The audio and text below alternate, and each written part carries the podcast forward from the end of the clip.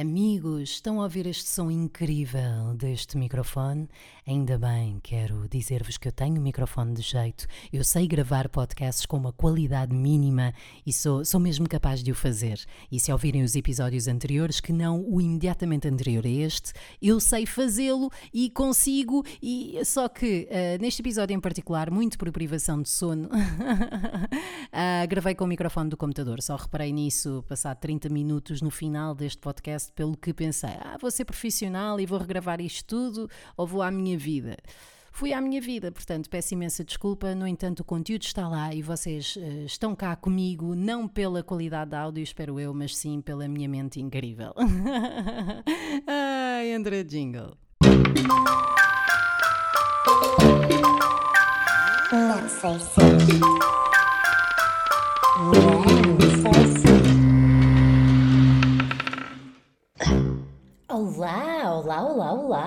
Estou aqui com alguma esperança de que o berbequim simpático do andar de cima, creio eu, uh, tenha parado. Uh, isto porque há sempre a hipótese de estarem a instalar meia prateleira do IKEA ou da IKEA ou do. Olá, como é que estão? Se não vou interromper, está bem? Porque eu acho que para episódios de podcast com um som fanhoso um, já chega o anterior que foi gravado num Uber, apesar de ter recebido feedback que terá sido um dos melhores episódios de sempre de todos os podcasts da história. História! Portanto, convido-vos a ouvir se ainda não tiverem ouvido. Esta que vos fala é Joana Gama, um, que esteve presente no extremamente desagradável de Joana Marques. Confesso que estou bastante feliz é verdade, parece que já sou relevante. Nunca nada é suficiente. Uma pessoa tem 50 mil seguidores no Instagram, mas só quando aparece no extremamente desagradável é que se sente completa. E o meu próximo passo é entrar no podcast de, de um guru de autoajuda como Sherry. Sherry? Não sei, é que, o monge. Pronto, esse mesmo. E porquê é que apareci, eh, eu, Ana Markle e também Filomena Cautela no Extremamente Desagradável? Porque apresentámos a gala dos prémios Play. Não conhecia. Acho que, aliás, só tinha ouvido falar disso no podcast da Joana Marques, uh, mas convidaram para apresentar e lá fui eu. Foi a Filomena. Houve só não. Bem, vou lá acima e vamos já passar da cabeça. O barbequim. Bom, pelo menos não há interrupção dos meus dois gatos, porque um morreu. então, se houver é deste que está aqui ao lado, que ou está a dormir ou já foi também. Um, fui convidada pela Filomena Cautela para apresentar, ou seja, às manhãs da 13, o Tiago Ribeiro fez a voz off de todo o festival, a Ana Marco esteve por lá a ser inteligente eu estive por lá a fazer merdas, uh, no fundo é isso. E o que, é que, o que é que eu gostei? Eu gostei imenso de voltar à televisão, eu já tinha feito televisão no curto-circuito, com uma rubrica ou outra, tinha feito festivais, uh, também com a rádio que acaba por ser uma dinâmica bastante semelhante quando se faz rádio em festivais, e hum, voltei a um festival, vá, em direto e desta vez na, na Generalista. E eu não sei se vocês ouvem, portanto vou ignorar o barquinho. E portanto, o que é que é, o que é, que é interessante aqui? Um, eu gostei muito porque existe aquele alarido uh, do direto, no entanto, uh, em televisão, como a produção é imensa, são imensas pessoas, existe um stress gigante de estar toda a gente coordenada porque são muitas coisas ao mesmo tempo, enquanto que na rádio, não desvalorizando existem os conteúdos que normalmente estão a cargo de um produtor ou de, dos locutores, isto em rádios mais, mais pequenas, adoro que haja produtores. O produtor agora das manhãs, agora um beijinho para ti, Manu, que não deves ouvir porque tens mau feitio. Um, em televisão aquilo era, eu não vos sei explicar, parecia o Colombo a um domingo. Ah, já agora, grande sonho estar no palco do Coliseu. Aquilo para mim foi, ah, como assim?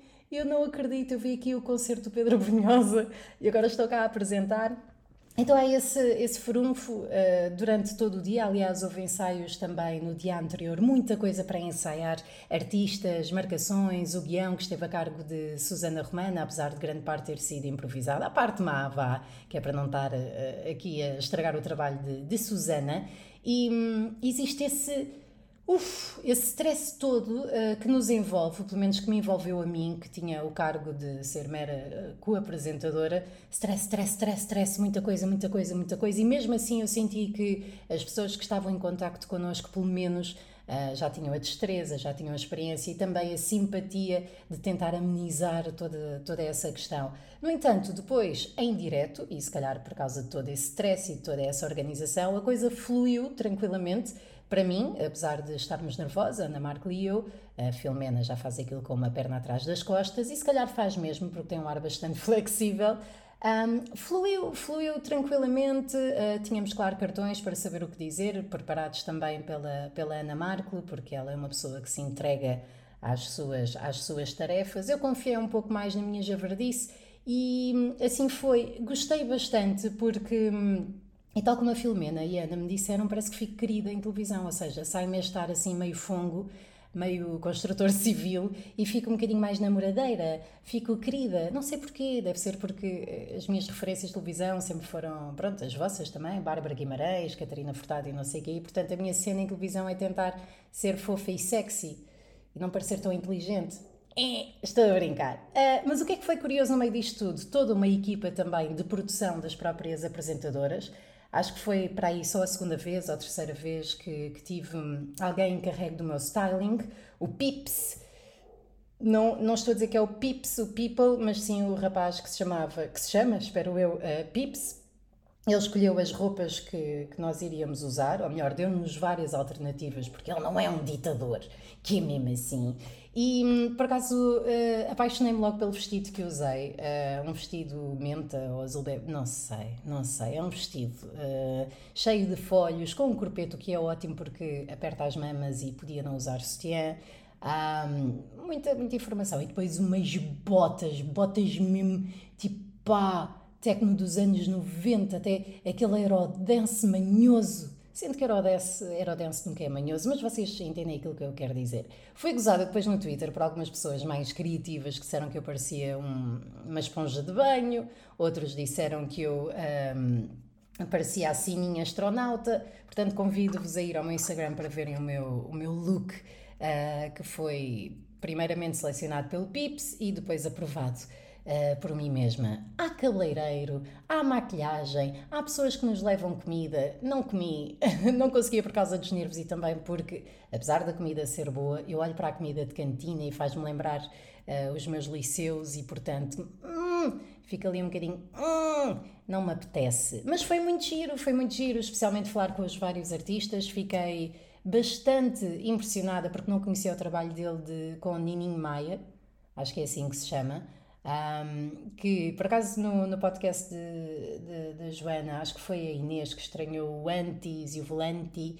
Eu acho que é, deve-se ao facto de ele ser cigano e, portanto, de, de ter esses, eh, essas características linguísticas que nós não reconhecemos no nosso dia a dia. Adorei a amplitude, a paixão e o blazer aberto sem nada por baixo. Foi uma tendência uh, deste ano uh, que não podemos negar. Muito blazer sem nada por baixo.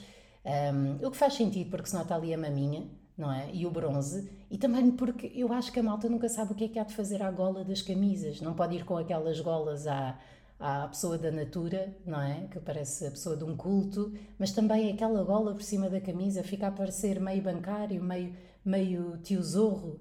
Não é tio de, de, de betaria, é tio tipo um tio, um tio de uma pessoa. Um, portanto, muita mama à vista. A namora ganhou quase tudo. Um, e quase tudo foi demais. Depois houve outras pessoas a ganhar e tal. Entrevistei a Catarina Furtado, extremamente entusiasmada. Um, Diogo Pissarra também. Foi giro, foi giro. Convido-vos a rever isso. Está na RTP Play, que eu também desconhecia que, que existia até, até recentemente, que tem lá séries, filmes uh, emissões, não é? Tipo uma box, não é? Dá para, né, né, né, dá para pôr uh, para trás, etc, etc. Portanto, gostei muito de apresentar, foi muito giro, para o ano talvez não vá, mas, mas gostei, gostei bastante. Entretanto, a semana, uh, acho que foi passada, não sei, uh, também fiz outras coisas. Fui atuar a Viseu, fui atuar a Albufeira, não só eu sozinha, mas sim com os Comedy Therapy. E tem sido um cansaço extremo, porque voltamos no mesmo dia da, na carrinha.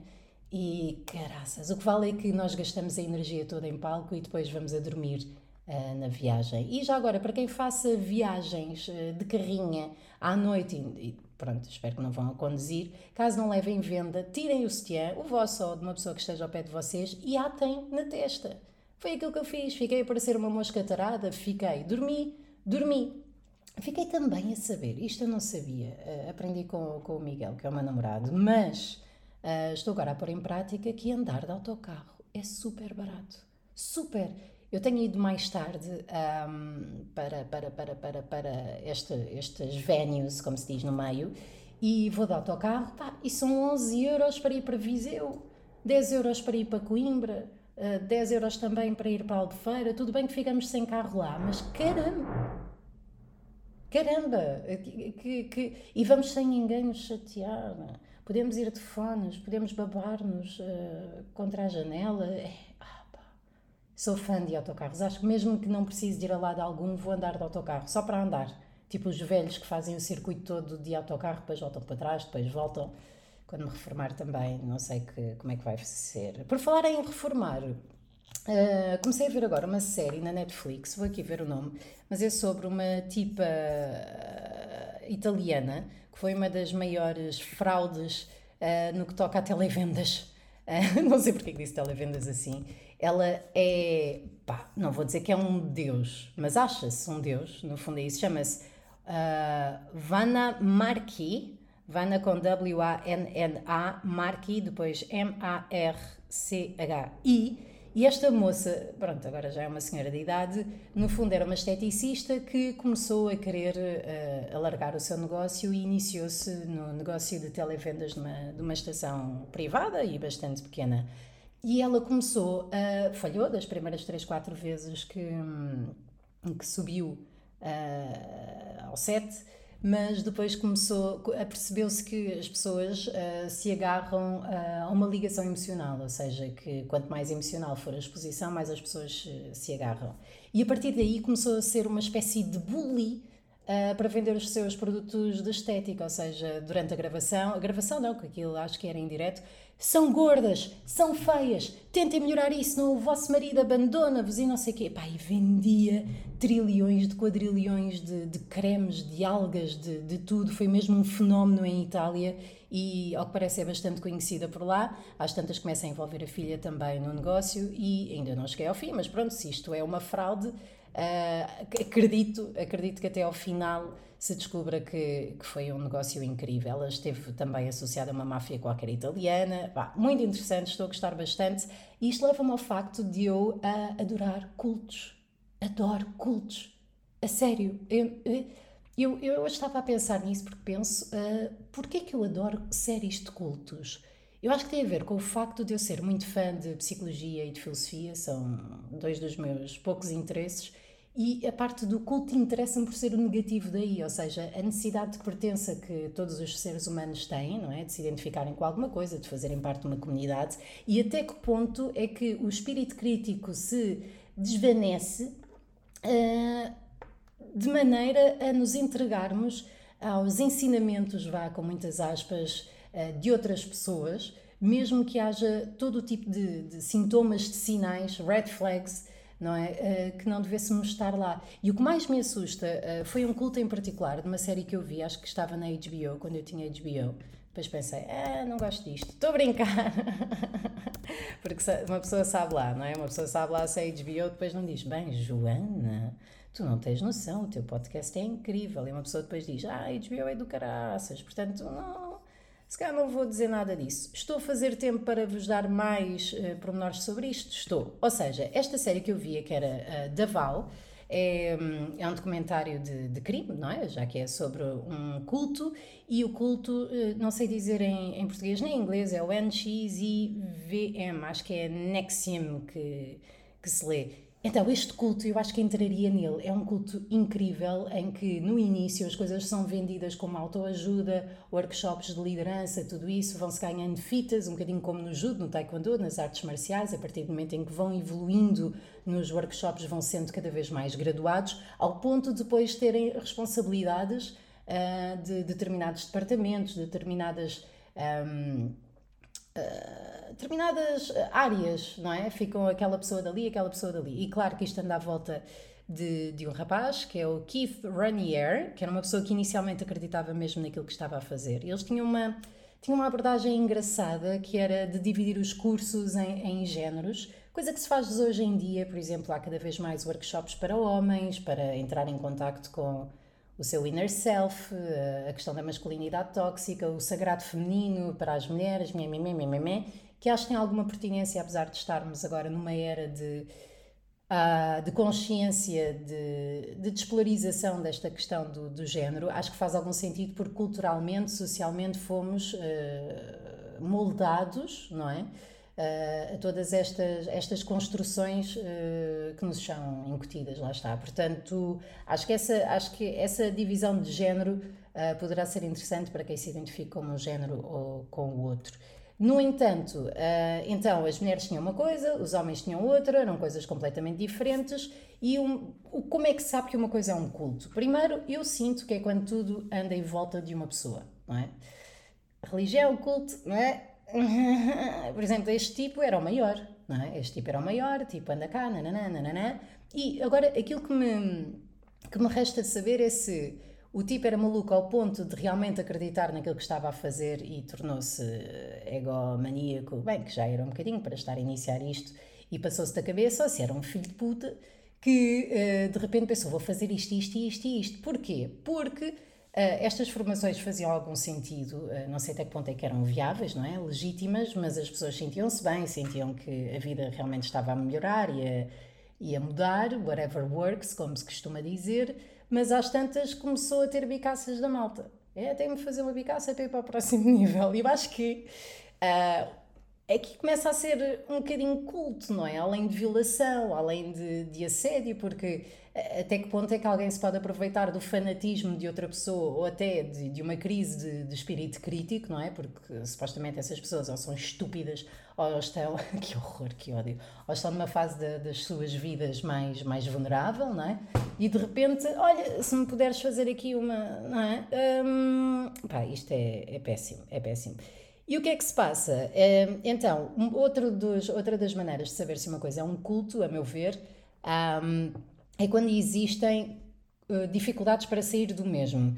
Ou seja, neste culto havia uma coisa engraçada, calma, engraçada, que é um, um colateral, acho que é assim que se diz também em português, em que para as pessoas saírem, entrarem no culto, têm de dar informações gra graves sobre elas mesmas, uh, ou crimes que tenham cometido, ou dados sobre a hipoteca da casa, ou quer que seja, fotografias delas nuas, mesmo que não tivessem, tiravam para enviar, que é para garantirem a sua total confiança na organização e, e, para a organização ter ali uma coisa do caso vocês passem da cabeça, nós tornamos isto público. Portanto, muita gente fez isso e uma das situações, eu não sei se devia estar a contar isto, portanto, spoiler alert, spoiler, que é uma, uma das missões que os seguidores tinham era de só fazerem coisas uh, permitidas pelos seus masters, ou seja, aquelas pessoas que estavam abaixo da hierarquia do, do gajão, do Keith, uh, passavam algumas semanas só a responder a mensagens do WhatsApp em que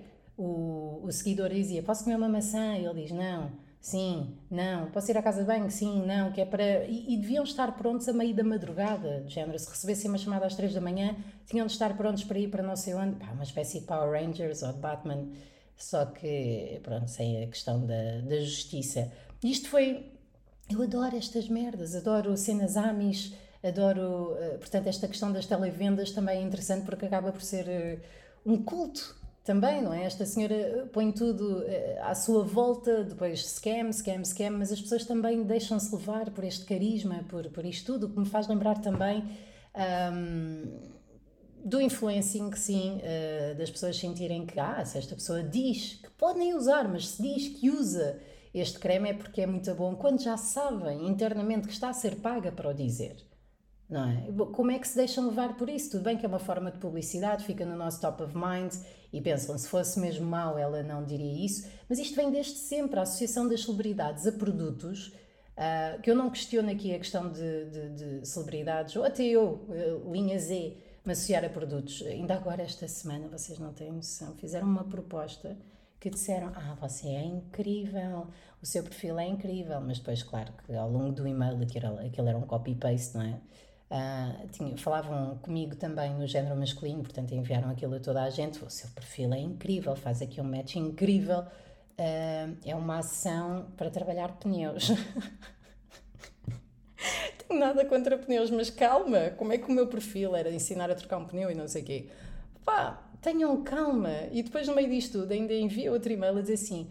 Eu, claro que respondi a dizer, olha, não, e, e, o valor era completamente absurdo para aquilo que pediam, claro que aquele dinheiro dá jeito a, a toda a gente, uh, e respondi a dizer, não, amiga, obrigada, estes não, não são os meus valores, apesar de você estar a argumentar isso com a quantidade de seguidores que eu tenho na internet, mas não o vou fazer. Uh, e depois ainda me envia outro e-mail a dizer então quais é que são as suas redes? Quando inicialmente justificou o orçamento... Bem, não interessa, eu se calhar nem devia estar a falar sobre isto. Não disse a marca, não disse a agência, não disse ninguém. Mas pronto, é assim que se processa. Eu associo uma coisas quando uh, ou me identifico com elas ou quando o dinheiro... Influencer honesta. Mas nunca faria publicidade a uma coisa má. Má, não digo nociva, imaginem. Uh, bolachas com açúcar e essas tretas e não sei o quê, coisas eh, processadas, se gostasse faria, mas se, for, se fosse tipo tubos de escape na cabeça de alguém, isso já não, não faria. Portanto, eu, aquilo que eu questiono é esse endorsing, esse endorsement, porque é que mexe tanto connosco, porque é que sendo pessoas inteligentes, porque é que nos deixamos in, influenciar. Uh, e depois também há outra questão que é, nos anúncios, por exemplo, de pasta de dentes, aparecem lá dentista, isto está a gravar, é que eu estou a falar, ah, pá, imagina que isto não estava a gravar, não havia podcast esta semana, garanto, estava a gravar baixinho, mas eu depois compenso.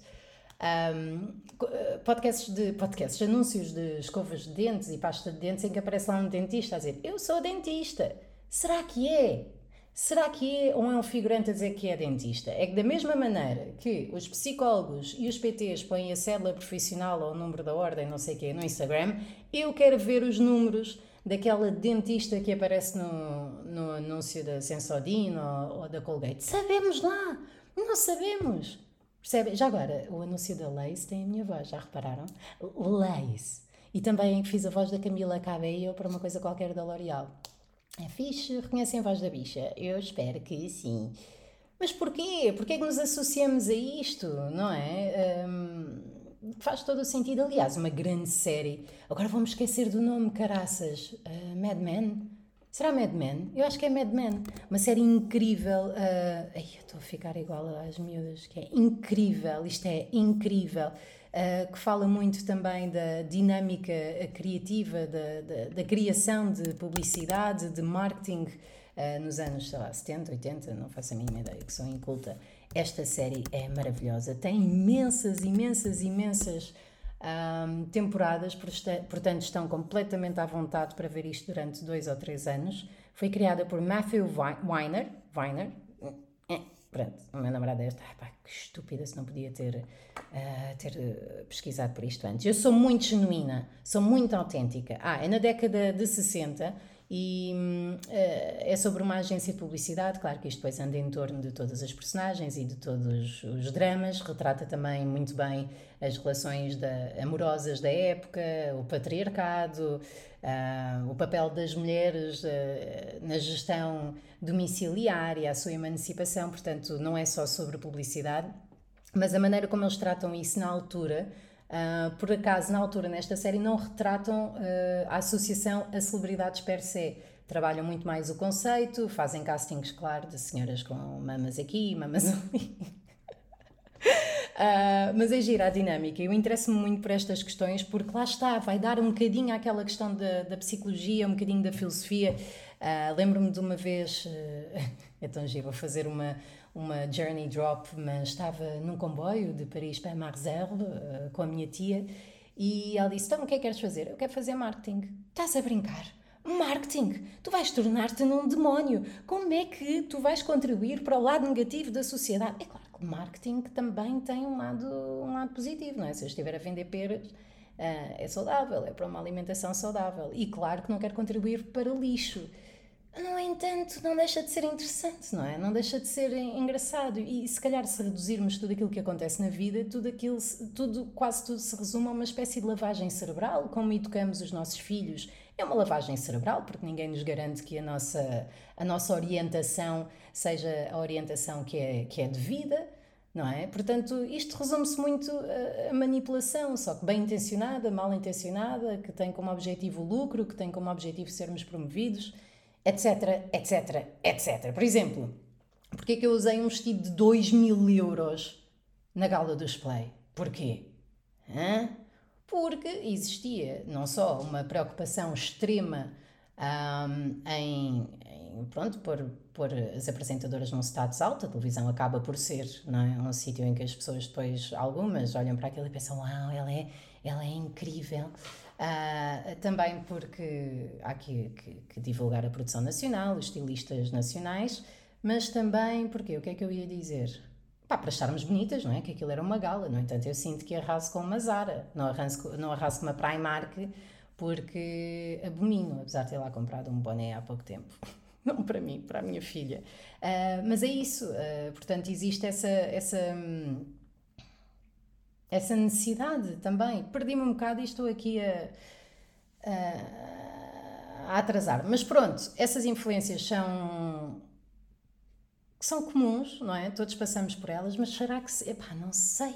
Não sei, eu, eu sou, agora, se calhar apareceu-me aqui, eu tenho algumas marcas uh, que, nas quais confio e que não consigo abdicar uh, por outras. Por exemplo, ténis Nike. Pronto, tenho alguns Reebok, tenho as All-Star, mas uh, pá, Nike é a minha marca mesmo para equipamento esportivo. Não sei, não sei porquê. Nike dá-me power, dá-me. que horror! Dá-me dá aquela cena de. Ah, vou correr, estás a ver? Eu consigo, eu consigo fazer isto, eu sou poderosa, eu tenho estilo, mas também gosto de outras, não é? Decathlon, não é Sportzone. Um, outra, Apple. Uh, mas também Samsung. Epá, não devia estar a fazer isto porque uma pessoa tem que comer, não é? Vou dizer aqui as marcas todas, de tudo que é para as marcas. Uau, ela mencionou-nos, toma, toma um X. Uh, mas sim, sou betinha de marcas, uh, ainda que no outro dia tenha comprado um microfone de rafeiro, aliás, o microfone que usei para gravar o episódio anterior, pá, porque havia microfones a 200 e tal euros. Preciso disso para atuações de stand-up? Não preciso. Portanto, comprei um de 25 e pronto, as suas desvantagens, como nós vimos, serve para o que é, se calhar não para podcasts. Portanto, o que é que eu vos queria dizer mais? comedy Therapies, ao vivo, Uh, este sábado, dia blá blá, uh, em Coimbra, depois vamos para o Porto, depois vamos para Braga, os bilhetes estão à venda nos locais habituais. Podem ouvir-me e aos meus lindos, magníficos colegas nas manhãs da 3, das 7 às 10, na antena 3. E pá, sigam-me no Instagram, devem seguir, não é? Porque ninguém vai dar uma podcast sem, sem saber quem é que eu sou. Mais alguma coisa que eu queria dizer-vos? Ah, comecei a ouvir um podcast hoje que ainda não sei o que é que penso dele e daí me ter lembrado também desta questão dos cultos. Chama-se Is This a Cult? Cult é um podcast uh, falado entre duas comediantes que abordam vários temas, um por cada episódio, uh, em que chegam à conclusão, no final há um veredito, um, ehm, se alguma coisa é um cult ou não. E o episódio que eu estou a ouvir é sobre Montessori, que é um estilo educativo popularizado e até criado por Maria Montessori. Isto é uma espécie de italiano com, com estupidez. Um, e portanto, dentro dessa onda dos cultos, é um podcast que está a ser giro ouvir, no entanto, como são opiniões de pessoas que são normais, são comediantes normais, ou seja, não são especialistas no assunto, eu fico, ah, será que estou a perder o meu tempo? Só que depois penso, eu tenho outro podcast que é o Psicoterapia, em que eu estou a falar de saúde mental e de falta dela, uh, no meu caso, e também não sou especialista, portanto se eu ouviria os meus podcasts. É isso, meus amigos. É isso. Acabo com uma crise existencial, com muita vontade de ir limpar a casa, uh, porque esta é a minha vida. É rádio, espetáculos, limpar a casa. Um beijinho para vós. Um beijinho daqueles gigantes e cheios da baba, ou então cheio da língua, sabem? Aquele. E volto para a semana, se estiver viva. Bem, se não estiver uh, nas urgências de um hospital por uma infecção urinária, que isso de quando em vez acontece. Besitos! Não sei se.